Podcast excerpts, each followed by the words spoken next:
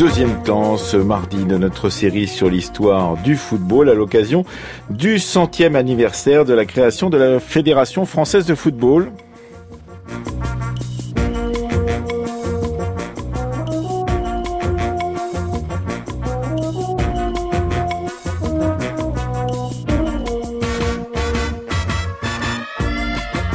Mais il n'y a pas que les anniversaires qui nous autorisent à parler de football dans la fabrique de l'histoire, car nous sommes à quelques semaines de la Coupe du Monde de football féminin qui se tiendra en France à partir du 7 juin prochain. Et nous nous intéressons donc ce matin dans notre émission d'archives à l'histoire de ce même football féminin avec euh, Victor Massé de l'Épinay de la Fabrique de l'Histoire. Et puisque nous sommes mardi, eh bien, nous allons avoir des textes et des archives, des textes qui seront lus par Mélodie Oru et qui seront commentés par nos invités. Thierry Terré, il est délégué ministériel aux Jeux Olympiques et aux Jeux Paralympiques.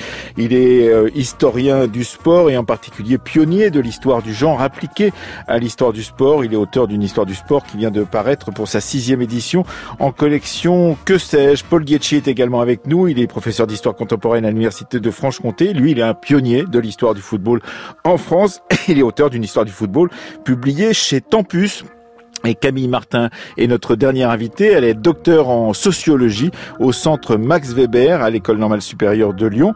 Elle est euh, spécialiste justement de la sociologie du football féminin, en particulier des relations entre les formateurs de l'équipe euh, des équipes euh, de football féminin et justement la structure nationale, la structure ministérielle. Mesdames et messieurs, Ada Egerberg Grande première dans l'histoire du Ballon d'Or cette année il se conjugue au féminin avec le sacre de la lyonnaise Ada Hegerberg, première femme à soulever ce trophée. Entrer dans l'histoire, être la première femme à remporter le ballon d'or est un grand moment dans ma vie. Et cela me motive pour les années à venir. Premier ballon d'or féminin, premier malaise dans l'Assemblée. Avec l'intervention du DJ français Martin Solveig, qui demande à la lauréate de twerker, une danse sensuelle au déhanché explicite. Est-ce que tu sais twerker? Non. ok, alors on a, on a, on a choisi quelque chose d'autre. Tollé sur les réseaux sociaux, l'animateur taxé de sexisme s'est excusé. Bonjour Victor Massé de l'Épinay. Bonjour Emmanuel. Bonjour à vous Camille Martin, merci d'être avec nous. Euh, bonjour à vous Thierry Terré. Bonjour. Et bonjour Paul Dietschi. On a l'impression, Paul Dietschi, euh, que ça n'a pas beaucoup bougé depuis les années 20. On lira quelques euh, textes des années 20 à propos de ce football féminin, mais effectivement, pour le premier Ballon d'Or, c'était en décembre dernier, le 3 décembre dernier, eh bien, pour cette remise du Ballon d'Or, le maître de cérémonie, Martin Solveig, n'a pas hésité justement à demander à la jeune footballeuse brillante qui était Ada Egerberg, qui joue à Lyon, de twerker, donc euh, de danser avec ses fesses d'une certaine façon devant le public euh, essentiellement masculin qui se trouvait là. Oui, les préjugés masculins restent forts, même si les registres changent. Hein. Au début des années 20, c'est plutôt euh, éviter de voir des femmes un peu dénudées en short courir après un ballon et menacer finalement leur corps et leur futur de mère. Aujourd'hui, c'est on essaie de les assimiler finalement aux représentations très sexistes, sexuées du rap ou de ces musiques. Bon, ça veut dire un peu toujours la même chose finalement. Que font ces femmes au milieu du football? Oui, Thierry Terré, vous qui êtes euh, spécialiste à la fois d'histoire du sport et d'histoire du genre, euh, ça vous intéresse un, un bug comme celui-ci euh, dans le domaine du football Oui, c'est un très bel exemple de ce qu'on appelle l'assignation de, genre, où euh, l'invitation qui est faite au, Ballon d'Or est de renforcer les stéréotypes de, la féminité, mais les, stéréotypes les plus, anciens, euh, sexués, érotisés, et d'une certaine manière, on, voit bien toute la bascule qui s'est opérée en un peu moins d'un siècle entre l'invisibilité dans laquelle étaient confitées les femmes, et la visibilité, mais une visibilité dans laquelle il faut montrer sa sexualité, sa, dimension euh, traditionnelle féminine. Euh, Camille Martin, quand on, s'intéresse à cette histoire en, tant que sociologue, vous êtes sociologue et je le précise bien autour de ce micro, vous n'allez pas vous mêler de questions d'histoire. Vous m'avez dit, je ne veux pas parler d'histoire parce que je ne suis pas historienne, mais euh, tout de même, ces questions de préjugés sur ce sport féminin, etc., sont très présentes dans votre propre travail puisqu'on y voit des volontés ministérielles d'aller à l'encontre de ces préjugés. On y voit une politique qui est mise en œuvre, qui est, on, la détaillera avec vous un, peu plus tard. C'est donc qu'il y a d'un côté une société qui a des a priori, de l'autre côté un gouvernement ou des gouvernements qui veulent aller à l'encontre de ces a priori, et il est parfois difficile de, faire coïncider les deux, Camille Martin. Euh, oui, je pense qu'il y a effectivement dans la politique de développement du football féminin toujours un peu cette tension entre euh, essayer de créer des dispositifs euh, spécifiques qui seraient adaptés aux d'éventuelles particularités des femmes qui sont en fait assez naturalisées et puis au contraire la volonté d'intégrer les femmes dans les dispositifs masculins existants, stratégie qui permet peut-être plus la reconnaissance de l'activité sportive féminine dans la mesure où le masculin reste en fait l'étalon de la légitimité sportive et donc faire ressembler les pratiques féminines aux pratiques masculines est certainement le moyen de les faire reconnaître plus efficacement. Alors euh, ça justement, ça n'était pas évident à la naissance de, de, ces sports au tournant du 19e et du 20e siècle, Paul Dietschi, parce que il faut se souvenir, et peu de gens le savent s'ils n'y ont pas travaillé d'une manière ou d'une autre, euh, que ces sports étaient généralement euh, mixtes dans les premiers débuts, entre la fin du 19e et la guerre de 14, et même un tout petit peu après, quand vous pouvez pratiquer équipe féminine mélangée avec équipe masculine, et que c'est de là d'où vient justement cette histoire du sport euh, féminin, euh, une mixité qui était relativement naturelle au tout début, qui s'est ensuite euh, durcie avec l'interdiction de la mixité et même la, la, suppression de certains de ces sports. Alors la mixité dans le sport, elle est présente quand même dans quelques sports très circonscrits. Le tennis en est un très bon exemple, ou alors évidemment des sports comme l'équitation, comme donc des sports qui représentent quand même des plaisirs de l'aristocratie. Si on prend les sports athlétiques, Hein, et le football en est un, il est clair que dès le départ, c'est un sport quand même qui est essentiellement masculin. Et euh, dès les années 1890, il y a une aventurière britannique qui s'appelle Florence Dixie qui tente de créer une équipe de football qui a un succès. Euh, sans doute, euh, on pourra y revenir parce que on voit des jeunes femmes justement en short courir sur un terrain, mais c'est très vite interdit par la Football Association en Angleterre. Donc le foot a quand même été euh, très tôt hein, séparé entre hommes et femmes. Et quand les femmes jouaient, on a essayé très vite, évidemment, de les faire disparaître. Oui, mais quand les premières équipes euh, féminines euh, naissent, en particulier au tournant de la Première Guerre mondiale, à la fin de la Première Guerre mondiale, entre 1917 et 1920, eh bien, on va les faire s'affronter à des équipes de jeunes lycéens, par exemple, parce qu'elles ne sont pas assez nombreuses pour pouvoir s'affronter entre elles. Oui. Et, et il n'est pas interdit, en tous les cas, de, de voir jouer sur un même terrain des, des jeunes garçons ou des, et des jeunes filles. Mais avec des classes d'âge évidemment qui sont euh, différentes. Hein.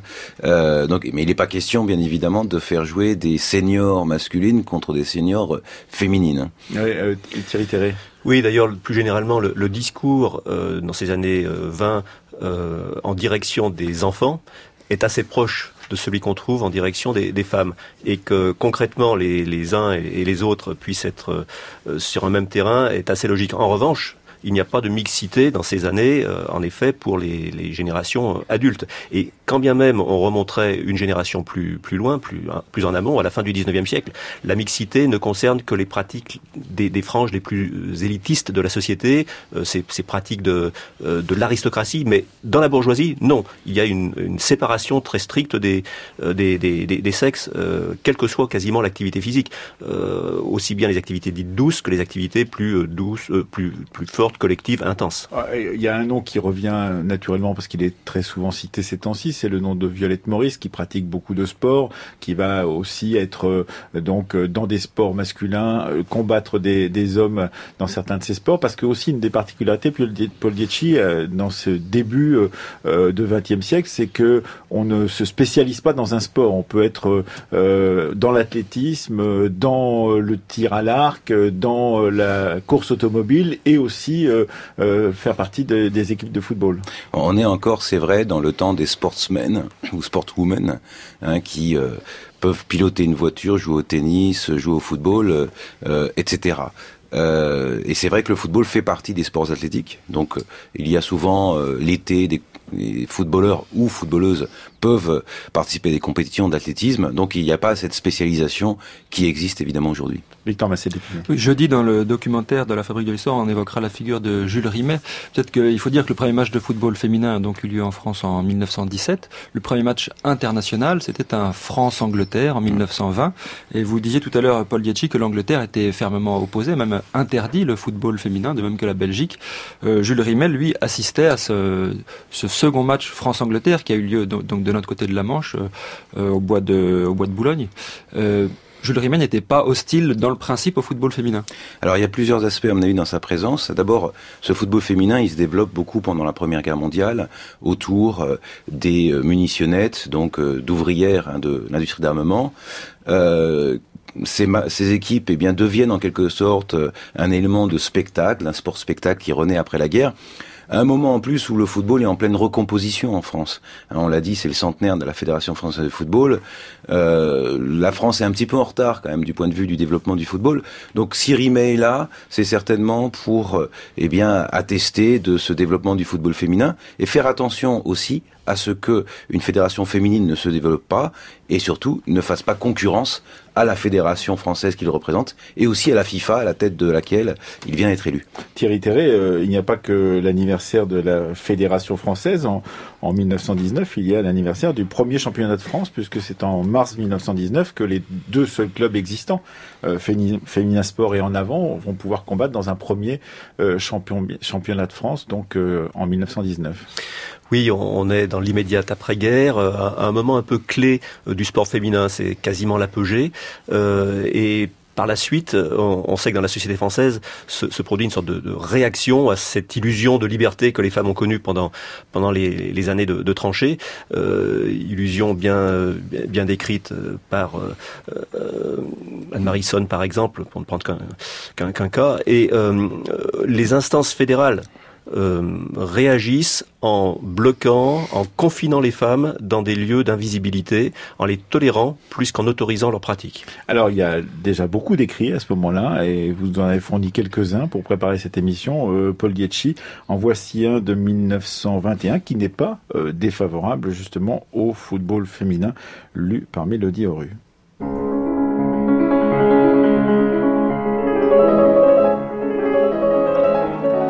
Ces temps derniers, on a vu la femme chausser la bottine à crampons et revêtir le maillot du footballeur.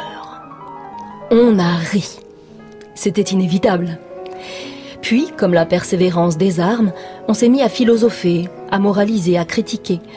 Que n'a-t-on pas dit et écrit à ce sujet?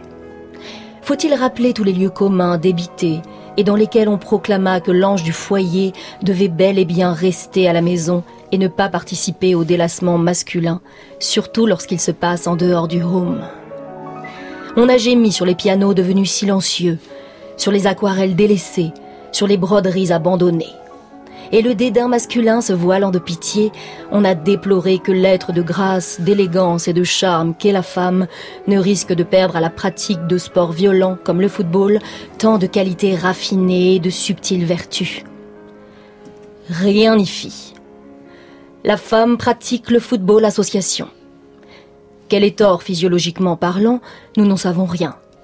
Aussi bien la faculté, qui semblerait seule compétente en la matière, émet naturellement sur ce point des avis divers. Nous nous garderons donc bien de prononcer un jugement prématuré que l'avenir seul pourra porter.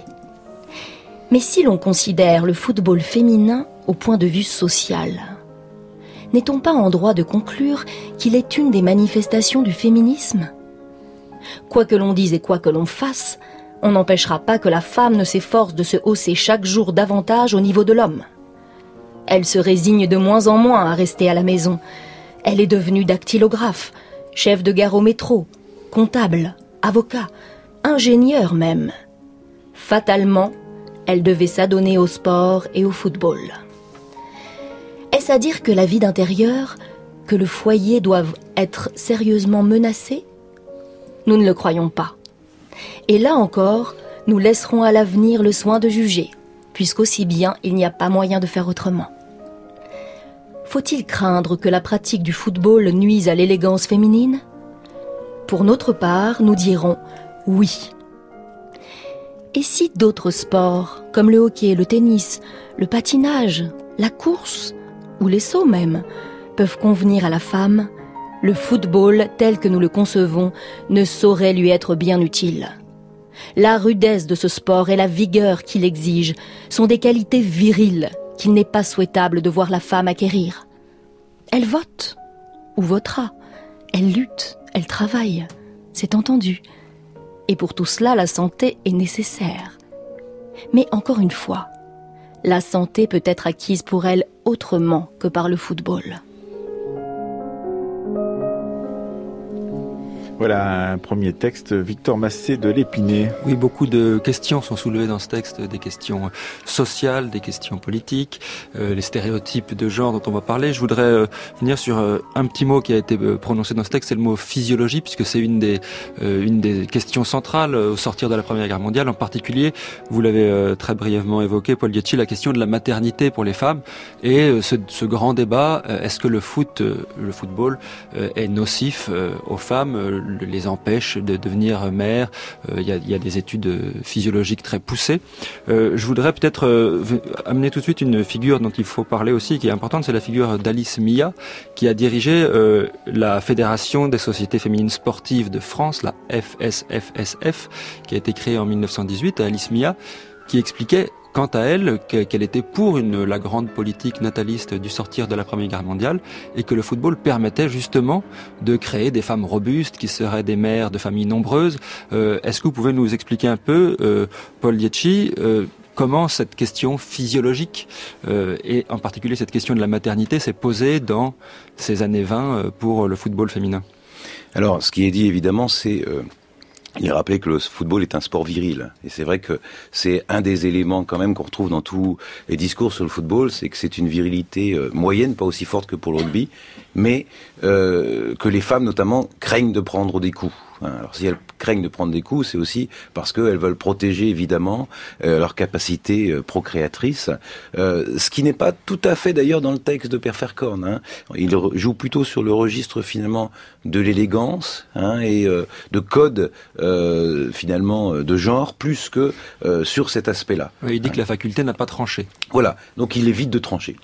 Thierry Terré, est-ce que cette question se pose concomitamment dans ce sport-là et dans tous les autres sports à la sortie de la Première Guerre mondiale ou est-ce que le football a, un sort différent des autres euh, sports qui sont pratiqués par les femmes? Donc globalement, euh, le texte que nous avons eu tout à l'heure euh, témoigne assez bien, assez fidèlement de l'ensemble des discours, aussi bien de la classe politique que, que des scientifiques, en direction des femmes qui osent affronter l'ordre du genre, l'ordre masculin, la domination masculine. Et on voit bien dans ce texte que ce qui dérange fortement, c'est à la fois la remise en cause des, des rôles traditionnels de mère euh, et d'épouse.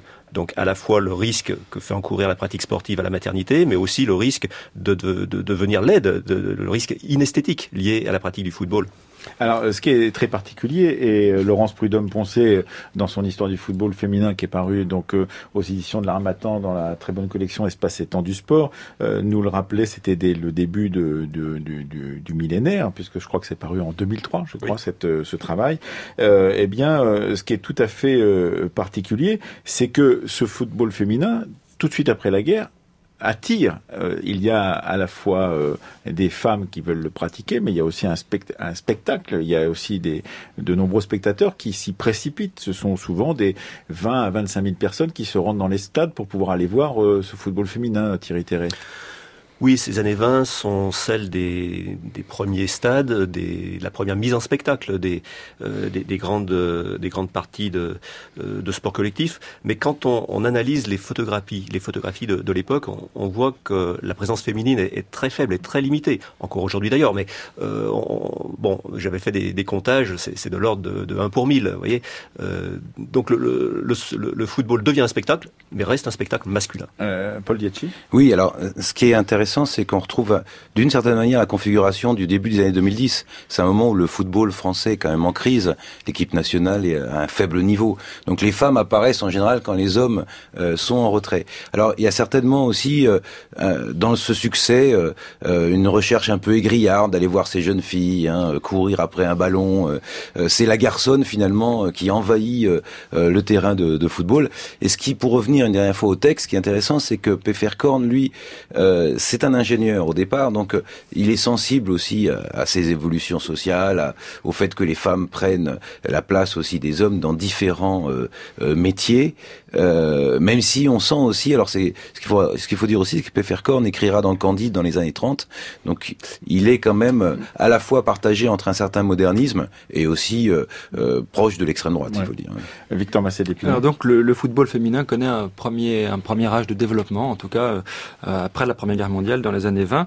Il y a un championnat de Paris qui est créé en 1921 avec tout un, un certain nombre d'équipes. Donc on peut noter peut-être quand même pour euh, euh, continuer sur ces questions de danger pour le corps que le terrain est plus petit, que le ballon est plus léger, que le temps de jeu est plus court, les matchs durent euh, une heure.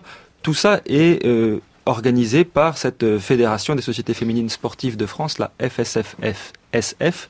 Euh, vous nous disiez tout à l'heure, Paul Dietchi, que euh, Jules Rimet voulait garder la main sur le football féminin. Pourtant, cette fédération euh, des sports en France, cette fédération féminine existe déjà. Comment est-ce qu'elle s'est créée? Comment est-ce que, dans ces années 20, se jouent les rapports entre la FIFA et la Fédération française de football, si elle existe déjà, et cette fédération féminine La réponse est simple, il n'y en a pas. Hein, C'est-à-dire que... Il n'y a pas de rapport. Il n'y a pas de rapport. Hein, C'est que les hommes refusent absolument de reconnaître.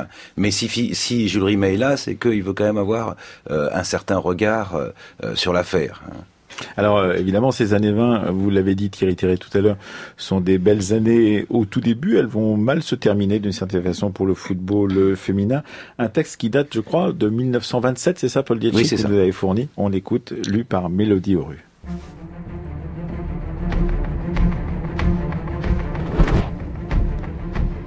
Il ne faut pas envisager pour la femme la pratique du football telle que l'homme l'entend. Si les terrains sont moins grands, si les ballons sont plus petits, si le règlement est modifié et qu'il supprime par exemple les charges, on ne voit pas bien ce qui pourrait s'opposer à ce que les femmes s'adonnassent au football. Mais précisément, il ne s'agirait plus alors de football association proprement dit. Quoi qu'il en soit, le football féminin est un fait. Et voilà que des championnats régionaux sont organisés. C'est encore l'Angleterre qui nous a donné l'exemple. Depuis longtemps, les femmes s'y sont livrées à la pratique de l'association. Mais la France, à son tour, fait œuvre de propagande. Nos clubs féminins sont conviés en Suisse et en Italie, où ils sont fêtés et choyés. Le football féminin, si jeune encore, a déjà connu les plaisirs du schisme et du désaccord. Il a ses dissidentes. Mais ne croyez pas qu'il s'agisse de deux écoles différentes, de deux points de vue opposés. Non. Ce n'est qu'une question de tapis vert, de procédure, et nul doute que nous voyons bientôt se réconcilier les sœurs ennemies. Il est indéniable que le football féminin connaît quelques succès. Les rencontres qui opposent les sociétés les plus importantes entre elles, ou qui mettent aux prises des sélections d'Angleterre et de France, attirent de nombreux spectateurs. Il n'est pas encore possible de dire s'il ne s'agit là que d'une curiosité plus ou moins déplacée, ou d'un témoignage de réel intérêt. Cependant, il faut convenir que les joueuses de football ont leur public. Alors euh, c'est le temps du backlash, du retour de bâton, c'est-à-dire un grand succès dans les années 20 et puis ensuite dans les années 30 ça va mal se passer. Déjà les fédérations se, se tirent euh, entre elles pourrait-on dire d'après ce texte, mais il y a aussi euh, une sorte de reflux du nombre des joueuses, une sorte de disparition des clubs en région pour se centrer autour des grosses villes en particulier de la région parisienne. Et donc c'est à partir de ce moment-là que ça va commencer à aller un peu plus mal en l'occurrence Paul oui, alors c'est très bien expliqué dans le livre de Xavier Breuil, hein, l'histoire du football féminin en Europe, qui est paru en 2011. Euh, il y a d'abord euh, l'attaque des fédérations masculines. Hein, dès 1921, la Football Association en Angleterre interdit à ses membres de prêter des terrains et d'aider les footballeuses. Oui, donc il y a une véritable politique de blocage. Voilà. Euh, en Italie, dans la politique sportive fasciste, Leandro Arpinati, qui est le président de la fédération italienne, euh, accorde le droit aux femmes de jouer au football, mais seulement derrière des murs, cachés. Sans public. Hein, sans public. Donc euh, il y a tout un contexte européen qui fait qu'il y a ce retour à l'ordre qui a lieu et qui va faire que les joueuses vont se rétracter, y compris en France. Thierry Oui, deux stratégies en gros dans l'entre-deux-guerres. L'une qui est euh, l'interdiction, avec l'exemple notamment de, de l'Angleterre, et l'autre qui est la stratégie de la récupération. Comment Eh bien, en ouvrant pour certaines, certaines fédérations euh, la possibilité aux femmes de prendre une licence. Euh, et dès lors, que se passe-t-il? La FSFSF perd ses membres, tout simplement parce qu'il a plus d'intérêt à être euh, sous le contrôle d'une très grande fédération. forcément. Et euh, le, le, pic de cette chute, d'une certaine manière, est atteint en 1935-36, lorsque la Fédération française d'athlétisme coupe les vivres, enfin accepte à la fois les, les, les, femmes, et, et, cela se poursuit par la, la, fin des subventions de la, de la FSFSF, qui disparaît tout simplement, et, et Alice Mia termine dans, dans l'oubli le plus total. Oui, elle qui disait quand même dans les, dès les années 26-27 dans l'auto, je ne crois pas à l'avenir du foot féminin. J'y ai beaucoup cru auparavant et je crois malheureusement que ça va mal se terminer. Euh, Victor Massé d'Épinay. Oui, parce qu'on insiste souvent ou on lit souvent quand on regarde l'histoire du football féminin en France, par exemple, que, le, que Vichy l'a interdit. Mais il faut bien se rendre compte que c'était un, mouvement qui avait commencé donc quelques années avant et qui va surtout euh, se prolonger bien des années plus tard, puisque la Renaissance début de renaissance du football féminin en France, ça euh, arrive longtemps après la, la Seconde Guerre mondiale, c'est-à-dire à la fin des années 60. Je crois que ce qui, ce qui est important aussi de voir, c'est qu'il y a des concurrents. C'est-à-dire qu'en Angleterre, ça va être le hockey sur gazon, sur le continent et notamment en France, le basketball. Et sous Vichy, la fédération de basket quadruple ses adhérents, avec une partie notamment de femmes. Et évidemment, le basket apparaît comme beaucoup plus féminin parce qu'on prohibe les contacts. C'est un jeu plus élégant, de grâce, on s'élève vers le panier. Et donc, vous, vous allez avoir d'autres sports finalement collectifs, volleyball, basketball, qui vont apparaître comme éminemment féminins. Et d'ailleurs, c'est dans ces sports qu'auront lieu les premiers championnats du monde. Ah, c'est une drôle d'histoire quand même, l'histoire du football féminin, avec euh, ce moment un peu particulier de la, des années 20, euh, ensuite une disparition progressive dans les années 30 une disparition qui, comme vient de le dire Victor Massé-Lépiné, va durer très très longtemps et va renaître euh, d'une drôle de manière, puisque ici même, Perrine Kervran et Charlotte Roux nous racontaient dans un documentaire qui était très intéressant, les filles de Reims, et donc cette première équipe, disons, de niveau national à Reims, le Reims qui n'était plus celui de Coppa, Piantoni et Fontaine, mais qui était celui de, de la fin des années 60, en 1968, où on avait fait une année euh, un tournoi exhibition avec euh, des joueurs de foot qui étaient des nains. Euh, et puis l'année suivante, eh bien, on avait décidé de faire un tournoi exhibition avec des femmes. Et malheureusement pour les organisateurs, ça n'était pas véritablement un tournoi exhibition parce qu'elles avaient été bonnes, intéressantes et elles avaient passionné le public et elles étaient devenues une équipe de football. C'est ce que racontaient les filles de Reims. Un petit extrait de ce documentaire de Perrine Kervran et Charlotte Roux. Gigi, le petit Gaulle, sera l'une des vedettes de l'équipe féminine de football ce week-end à Reims. Donc vous étiez le gardien de but de l'équipe Oui, mais je mesure 1m50. J'étais infernal parce que je suis sur 100 000 volts. Et il y avait des grandes différences d'âge dans l'équipe énorme, énorme. Moi j'avais 15 ans, euh, Mémé elle en avait 30. Mémé Oui, on l'appelait Mémé parce qu'elle avait les cheveux gris. Ah, alors que euh, Michel, c'est pareil, elle avait 5 ou 6 ans de plus que moi. Elle avait même un, un cri de guerre. Alors c'était 5, 5, 4, 5, 4, 9, 5, 4, 9, common. Allez Reims, allez Reims, nous allons gagner. Allez Reims, allez Reims, nous allons gagner. Oh là là là là la pâté. Voilà, c'était donc un, un, extrait de ce documentaire qu'il faut réécouter sur le site de France Culture. Il est présent sur notre page, évidemment. Et il raconte cette lente renaissance, parce que ce n'est pas tout de suite que ça va renaître euh, à partir de 1968. Pendant très longtemps, euh, Reims va être l'équipe euh, qui va dominer le championnat et même dominer l'équipe de France de football euh, féminine, puisque en fait la majeure partie des, membres de cette équipe euh, étaient des joueuses de Reims. C'est cela, Paul Dietz Oui, lorsqu'il y a des premières coupes du monde, hein, un peu sauvages, organisées par des promoteurs hein, qui qui recherchent évidemment un côté un peu sulfureux pour les amateurs de football de Coupe du Monde, c'est le Stade de Reims qui va en Italie en 70, au Mexique en 71, mais en même temps une équipe qui est quand même reçue par la diplomatie française, hein, avec tous les égards, parce qu'on considère que ces joueurs sont des des ambassadrices. Mais ça montre aussi euh, euh, finalement euh, un, un, terreau de football féminin qui est encore assez réduit. Hein. Est-ce que c'est concomitant d'une naissance ou d'une renaissance d'autres sports féminins, Thierry Terré, dans ces années 1970, ou est-ce que c'est un peu particulier puisqu'il y a eu le basketball, on l'a dit, le volleyball, qui pendant toutes ces années ont été présentes présents comme sport féminin? Oui, sur fond d'une mouvance féministe qui trouve sa traduction à la fois politiquement et culturellement, le, le sport devient une activité beaucoup plus pratiquée par les femmes. Mais, il y a un mais important. Dans le cas du, du football, et je pense que, que Reims euh, fait office d'exception ici, ce qu'on observe, c'est quelques, une poignée d'équipes une poignée d'équipes constituées ici et là, pas sur le de, de façon pérenne, mais euh, mm-hmm. généralement pour euh, un match, une exhibition, parfois en, en avant-match d'une pratique masculine.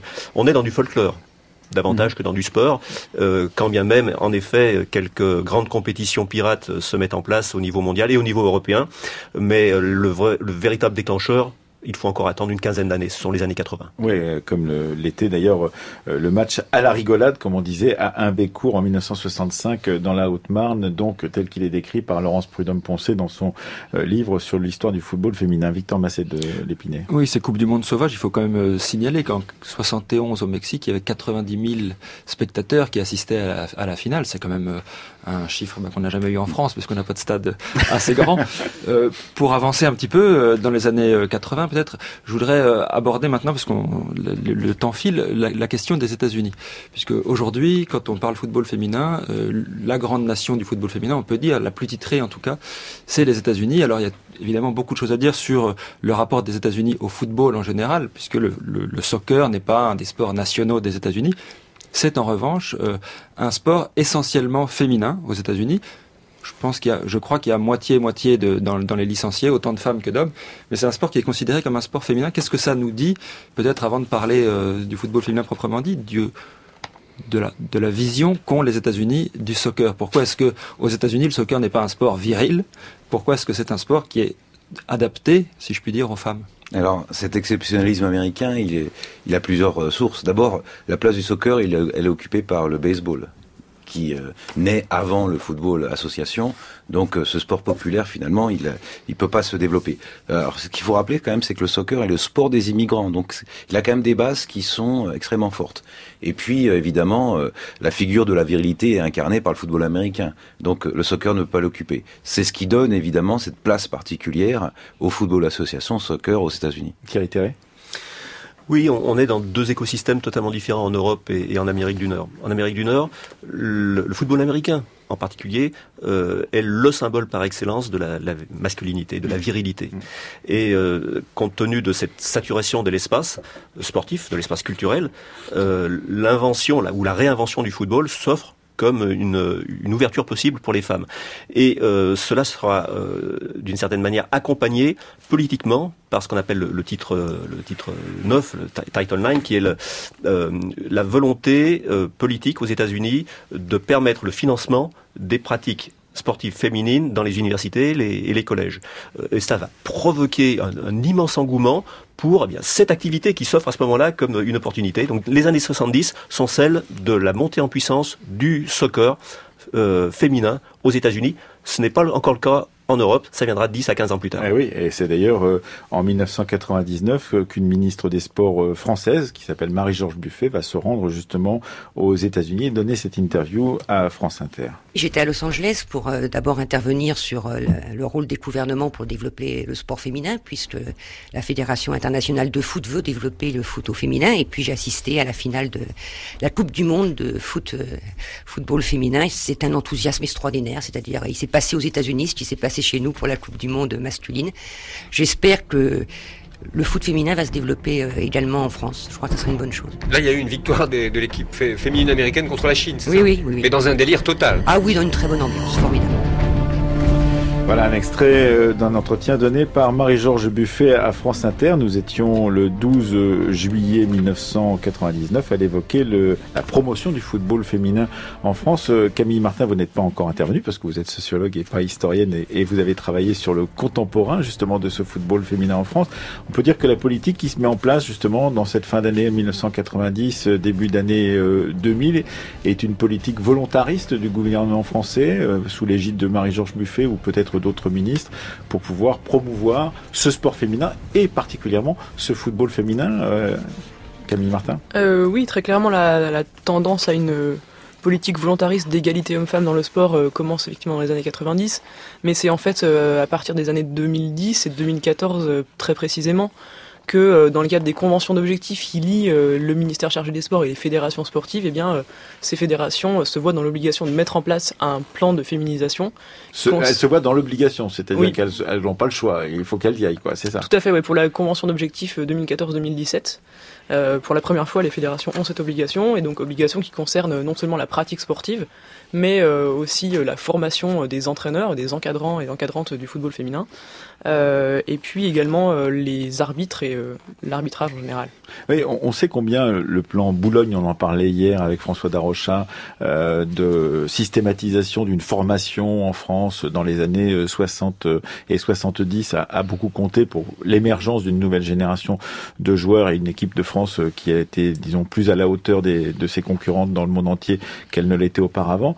On, on, peut se dire que là, il y a peut-être un exemple qui a été saisi par les gouvernements successifs pour pouvoir mettre en place la même chose pour le football féminin. Oui, ça, renvoie aussi au statut de fédération délégataire hein, que sont les fédérations sportives, donc qui reçoivent délégation de l'État pour euh, développer le sport. Et euh, euh, certainement, on peut. Alors, il faut espérer que l'équipe de France réussisse cette année. Mais quand on voit notamment l'évolution de la composition de l'équipe de France, on voit que finalement des milieux de plus en plus populaires sont touchés en quelque sorte, et que le même phénomène finalement, et notamment on voit beaucoup de jeunes femmes hein, qui sont issues de, de, familles immigrées, on voit finalement le même phénomène qu'on a vu 15-20 ans plus tôt dans l'équipe de France masculine. Thierry Terret oui, on a manifestement franchi un, un, palier, même si force est de constater qu'il y a toujours une concentration autour de quelques clubs. Les, les, les meilleurs, ça reste l'Olympique de Lyon le, et, puis, et puis Paris. Euh, il faut aussi se, se, méfier de ce lien que l'on fait entre euh, la, visibilité médiatique et puis euh, le nombre de, de licenciés. Du point de vue du nombre de licenciés, on est passé en gros de moins de 30 000 euh, licenciées féminines il y a au début des années 2000 à, à plus de 160 000 aujourd'hui, donc c'est considérable. Euh, la, médiatisation du foot féminin est, bien postérieure à, cette, euh, à cela. Donc on, il faut déconnecter les, deux. Et la principale fédération féminine aujourd'hui, c'est l'équitation, qui ne bénéficie pas euh, de très fortes audiences à la télé. Oui, Camille Martin, je crois que dans son travail, Laurence Prudhomme, au début des années 2000, disait 2% de joueuses de licenciés femmes pour la fédération donc de football. Vous, vous avez chiffré ça à 6 ou 7 c'est ça maintenant à peu près quelque chose comme ça. Effet, oui, Donc on a quand même une croissance assez exponentielle, surtout depuis 2014. Vous parliez tout à l'heure de cette date de 2014 comme étant volontariste, pourrait-on dire, et là ça augmente de 15% par an, c'est ça? Euh, Oui, en effet, là on est sur des taux de croissance euh, réellement impressionnants, en particulier chez les plus jeunes joueuses. Euh, des taux de croissance de l'ordre de 20% par an sur ces dernières années, sur les 6-13 ans, quelque chose comme ça, qui est une croissance vraiment inégalée pour une catégorie d'âge. Euh, et en fait, ce qui me semble assez frappant, c'est que jusque dans les années, jusqu'en 2011, moment où se met en place réellement la politique de féminisation de la fédération, euh, les pics de croissance euh, du foot féminin se font à l'occasion des grands événements sportifs euh, masculins. Comme, comme souvent. Comme, ah, ouais. Voilà, mais masculins. Ah, ouais. et, et, puis, pics qui sont en fait pour les effectifs masculins compensés dans les années qui suivent par des abandons massifs si bien que la, la, les effectifs stagnent globalement, tandis qu'en féminin, on, a, on, on, se rend compte que ces pics de croissance, eh bien, en fait, sont pas compensés par ces abandons massifs, et donc participent comme ça d'une augmentation globale des effectifs au cours du temps. Victor Massel d'Épinay. Alors la, la promotion euh, du football féminin en France par la Fédération française de foot n'a pas toujours non plus été exempte de tout reproche. On a commencé l'émission dans les années 20 avec euh, certains stéréotypes de genre sur euh, la féminité, sur les femmes qui devaient euh, rester pour rester à la maison, pour broder, etc. la FFF a quelques années a développé un programme, je ne sais pas si c'est le bon terme, qui s'appelait le football, le foot des princesses, avec des affiches roses, avec et, on dit aujourd'hui beaucoup que les joueuses de football sont prier quand elles viennent à la télévision, d'être féminines, d'avoir des, hauts talons, d'avoir des jupes, d'avoir les cheveux euh, très longs, si possible détachés, qu'elles attachent en match. Est-ce que il euh, y a encore euh, des, choses de cet ordre-là que vous observez, Camille Martin, ou est-ce que ça c'était déjà déjà il y a une dizaine d'années et qu'on commence à s'en détacher. Je pense que cette tension euh, interne à la fédération existe toujours entre euh, eh bien, euh, des tenants de la féminisation de l'activité au sens symbolique, rendre l'activité en accord avec la socialisation féminine supposée et en fait naturalisée des, des jeunes filles, et puis d'autres qui veulent, un peu comme je le disais tout à l'heure, calquer les dispositifs de féminisation sur ce qui a été fait pour le masculin et éviter un peu ces effets normatifs. Oui, c'est très étonnant de voir que toute l'équipe de France de football euh, féminine porte les cheveux longs, par exemple. Ça ne doit pas être un hasard, en l'occurrence, Thierry Terré. Je, je, je, ne sais pas. Il peut y avoir euh, la, pression de la mode. Euh, en tout cas, réglementairement, euh, tout est tout est autorisé. Mais en effet, la Fédération française de, de football a, a, développé une stratégie dans les années 2010 qui, pour le coup, est, est, discutable. En tout cas, elle nous interroge. Quand Adriana Carambeu a été choisie comme comme ambassadrice du football féminin en 2010, mhm. c'est intéressant parce que euh, elle est à la fois mannequin, donc on, renvoie encore la dimension esthétique, et puis elle est femme de footballeur. Mm. Et pas n'importe qui, un champion du monde. Mm. Euh, femme de. Et cette femme de, donc on, a à la fois la, dimension. Quand on sait ce qu'il y a de la dimension genrée des femmes de footballeurs et donc, des jeux qui ont été faits autour de ces femmes. L'esthétique et euh, l'épouse ce sont bien les deux stéréotypes dont on parlait tout à l'heure pour les, pour les années 20. Paul Yetchi. Oui, dans un autre registre, ce qui est intéressant, c'est de voir les journalistes femmes de football qui envahissent maintenant les plateaux télé et euh, qui suivent un peu ces, ces mêmes codes. Hein. En général, ce sont de jeunes femmes euh, avenantes avec les cheveux longs et euh, qui sont là peut-être parce qu'il faut qu'il y ait une femme et ça donne un peu un décorum à l'émission. Donc les mentalités, on le voit, ont pas beaucoup changé, y compris dans les médias. Euh, euh, Camille Martin, dans, votre travail de thèse en sociologie, je rappelle euh, que vous avez soutenu, et maintenant vous êtes docteur en sociologie du centre Max Weber à l'école normale supérieure de Lyon, autour justement de ces relations entre fédération, gouvernement et foot féminin. Vous avez mis l'accent sur les conseillères d'animation technique régionale féminine, les CATRF, donc qui sont donc chargées par euh, le fait qu'elles sont des femmes, par le fait qu'elles sont dans les instances, parce que par le fait qu'elles ont été choisies comme bénévoles et volontaires euh, pour pouvoir promouvoir le sport féminin et le football féminin au début de leur carrière, mais qu'elles ont ensuite progressé à l'intérieur de la structure en passant des brevets d'État comme les hommes d'une certaine façon. Et euh, vous, avez, êtes attaché à ces femmes-là et au discours qu'elles tenaient, à la façon dont elles se, se comportaient au sein de cette fédération de football, et c'est fort intéressant. Alors effectivement, ces, euh, euh, euh, concerts d'animation technique ont été vraiment les actrices de la féminisation entre les années 2000, période où ces postes ont été créés, et puis, et puis encore à l'heure actuelle.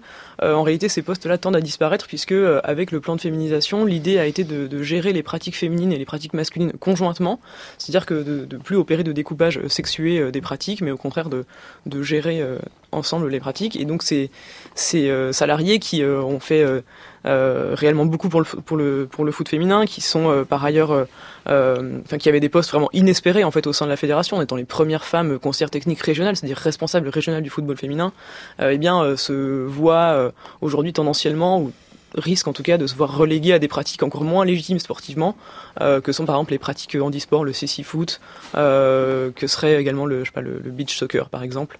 Euh, au gré de, au gré de l'installation du football féminin dans la fédération. Est-ce que ce que vous pointez du doigt aussi, c'est que ça n'est pas parce que ce sont des femmes qu'elles ont elles n'ont pas une vision elles aussi naturalisée euh, du football féminin. Vous dites euh, que certaines d'entre elles disent quand on est des femmes, c'est des choses qu'on sait. Donc il y a comme une sorte d'entre-soi féminin qui justifie la, la, la, façon dont on considère les, les joueuses féminines, que par exemple elles ne sont pas très favorables à la question de la mixité pour certaines d'entre elles dès le plus jeune âge, alors qu'on pourrait penser que peut-être oui. En fait, vous pointez du doigt justement par les entretiens que vous avez pu faire en sociologie avec ces euh, conseillères euh, d'animation technique régionale féminine, une vision un peu particulière du football féminin. Oui, je pense qu'il y a deux effets qui jouent. Euh, d'une part, elles ont des positions réellement inespérées, euh, comme je disais, au, sein de la, de la fédération, et puis elles ont elles-mêmes été joueuses, donc avec un peu cette espèce de d'évidence naturaliste qui existe dans le sport, l'idée que les hommes et les femmes ne sont euh, de fait pas les mêmes naturellement, etc., qui est vraiment très forte dans le sport. Et puis ça, c'est, je pense, un des éléments qui participe à ce type de raisonnement. Et je pense que l'autre élément, c'est aussi pour elles la volonté de se de garder leur poste et de se constituer une espèce de niche professionnelle en fait, mhm. en gardant une espèce de spécificité féminine sur la gestion des pratiques féminines. Thierry Terré.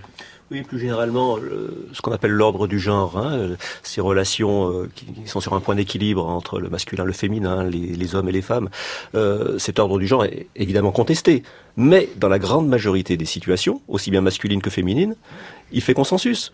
Il fait consensus parce qu'il est complètement intériorisé, il est complètement intégré, absolument. Oui, euh, Paul Dietchi oui, bah, ça montre que les, choses évoluent euh, finalement euh, assez lentement. Et puis il y a aussi un fait, me semble-t-il, qui est important, c'est que toutes ces femmes qui prennent des responsabilités, qui ont été joueuses, viennent en général de familles de footballeurs. Hein. C'est pas forcément une revendication féministe de jouer au football. C'est d'abord un goût hein, et qu'on va adapter finalement euh, selon ce que l'on considère être une femme en quelque sorte. Camille Martin? Oui, effectivement, je pense qu'on est plus sur un discours d'amélioration de, la qualité de la pratique pour les joueuses, d'ouverture à toutes, plutôt que proprement sur un discours d'égalité, et encore moins effectivement sur un discours euh, féministe, mais qui est aussi assez stigmatisé en fait dans, le, dans un sport masculin comme ça. Une archive qui date euh, d'il y a quelques années et qui a fait beaucoup de débats à l'intérieur des fédérations internationales et des fédérations nationales autour du voile. Beaucoup de réactions après la décision de la FIFA d'autoriser le port du voile dans les compétitions féminines de football. Les pays du Golfe notamment applaudissent des deux mains. À l'inverse, les féministes crient au scandale. Elles parlent d'une régression pour les femmes. Écoutez Annie Sugier, qui est la présidente de la Ligue internationale du droit des femmes. Elle est au téléphone de Binti Diallo.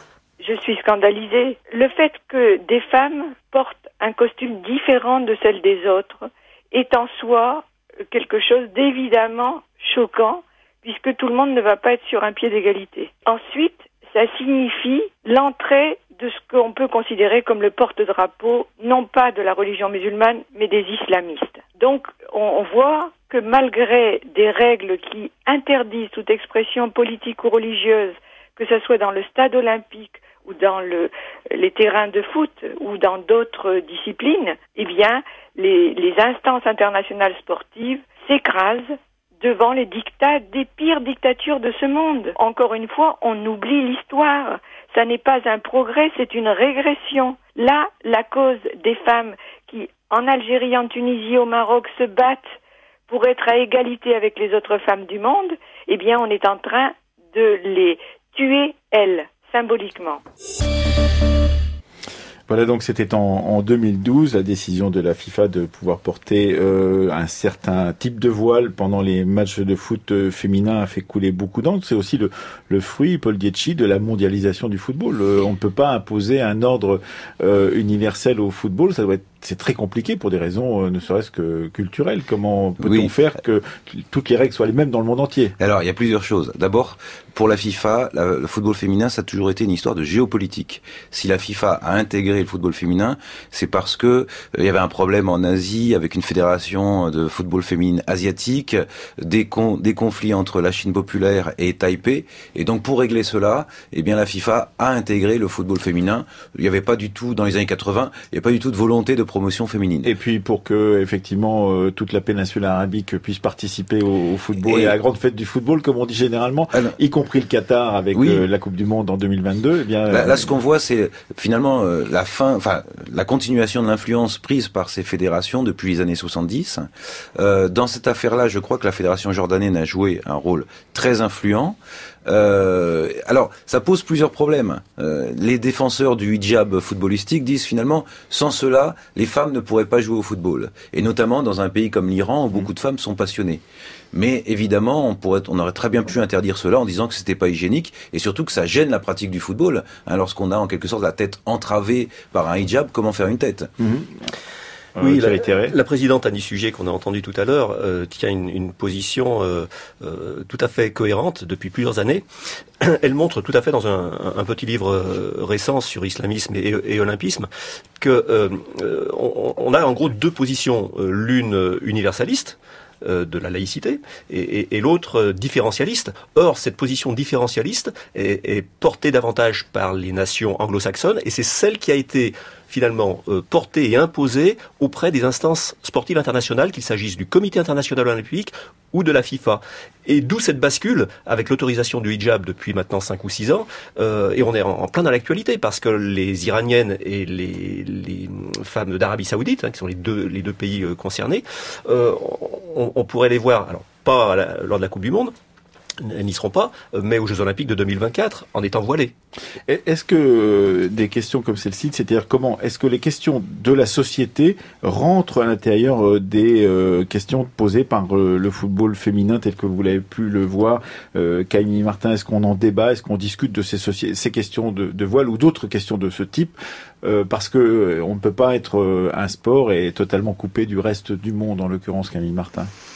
Euh, oui, j'imagine que l'idéal euh, d'apolitisme du sport est clairement euh, pas et, inapplicable. Clairement, voilà, clairement pas appliqué. Et, bon, après, moi, j'ai plutôt observé les relations vraiment très quotidiennes au sein de, au sein de la fédération, et donc pas forcément ces grandes questions qui se pose comme ça euh, de manière un peu massive. Quoi. Oui, euh, Victor Massé d'Épinay. Oui, peut-être que c'est le moment de signaler euh, l'exposition qui a lieu en ce moment à, l'Institut du monde arabe, euh, foot et monde arabe, et en particulier peut-être euh, mardi prochain pour ceux qui peuvent aller voir le 30 avril après-midi, il y aura sur le City Stade qui a été installé sur le parvis de l'Institut du monde arabe un, tournoi de, de, foot féminin, donc foot à 5, ouvert aux, aux, plus jeunes, puis aux, aux, seniors. Mais je, je, voulais vous demander peut-être pour terminer une question à, à, tous les trois. On a, on a beaucoup hésité en préparant cette semaine de football à faire une émission sur euh, les styles de jeu, sur l'histoire des styles de jeu. On, la fera un, jour prochain.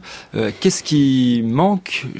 Peut-être que c'est une question euh, fausse, mais qu'est-ce qui manquerait au foot féminin pour qu'on puisse faire cette histoire des styles de jeu dans le football féminin? Est-ce qu'on peut la faire? Est-ce qu'il manque de l'épaisseur historique ou est-ce qu'il manque de la littérature savante sur le sujet? On a l'impression que le foot féminin est toujours même quand on en parle dans les journaux, bon, on, le raconte, mais on le dissèque pas, on l'intellectualise pas comme on a pu le faire du football masculin à partir des années 60-70. Euh, Paul Yetchi, brièvement, oui.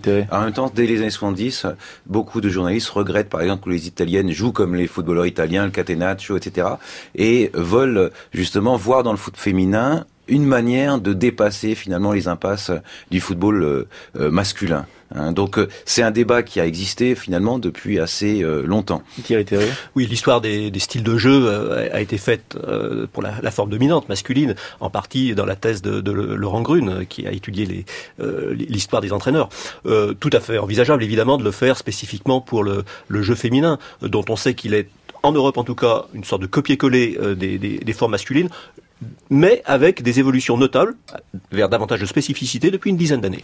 Est-ce que euh, parmi les, les, conseillères que vous avez euh, donc croisées pour votre travail de thèse en sociologie, Camille Martin, il y a justement une théorisation des, des, des, styles tels que de la manière dont on joue, de la façon dont on se comporte sur un terrain, etc. Est-ce que vous avez pu discuter avec ces, ces conseillères d'animation technique régionale féminine de ces questions-là? Euh, Oui, je pense qu'il y a un peu l'idée d'un un peu idéalisé, je pense, d'un foot un peu éthique par rapport au football masculin, qui est aussi euh, très clairement euh, lié à des enfin naturaliser euh, les caractéristiques féminines, mais qui aussi, je pense, est lié à l'idée que les enjeux financiers sont encore moins importants qui sont qui a un peu une espèce d'idée un peu générale, mais qui malgré tout structure pas mal les discours, je pense. Et, qui peut-être mm. euh, pourrait changer si les enjeux financiers devenaient de plus en plus importants, ce qui peut arriver à l'issue de cette Coupe du Monde féminine qui va commencer le 7 juin prochain. Merci beaucoup Camille Martin d'être venu présenter votre thèse en sociologie. Vous êtes docteur en sociologie du Centre Max Weber à l'École normale supérieure de Lyon. Quant à vous Thierry Terré, eh bien on pourra lire avec beaucoup d'intérêt votre travail sur l'histoire du sport paru pour la sixième édition, je crois, c'est ça, euh, dans la collection euh, que sais-je aux presses universitaires de France. Et quant à vous, euh, Paul Dietschi, eh bien, votre histoire du football est disponible dans la collection Tempus en poche. Nous continuons demain avec vous, euh, Victor Massé d'Épinay. Oui, demain, on partira un peu dans les tribunes du stade de football et on s'intéressera aux supporters. Au supporterisme et merci à vous, Mélodie Heureux, d'être venu lire ces textes des années 20 et 30 autour du football féminin.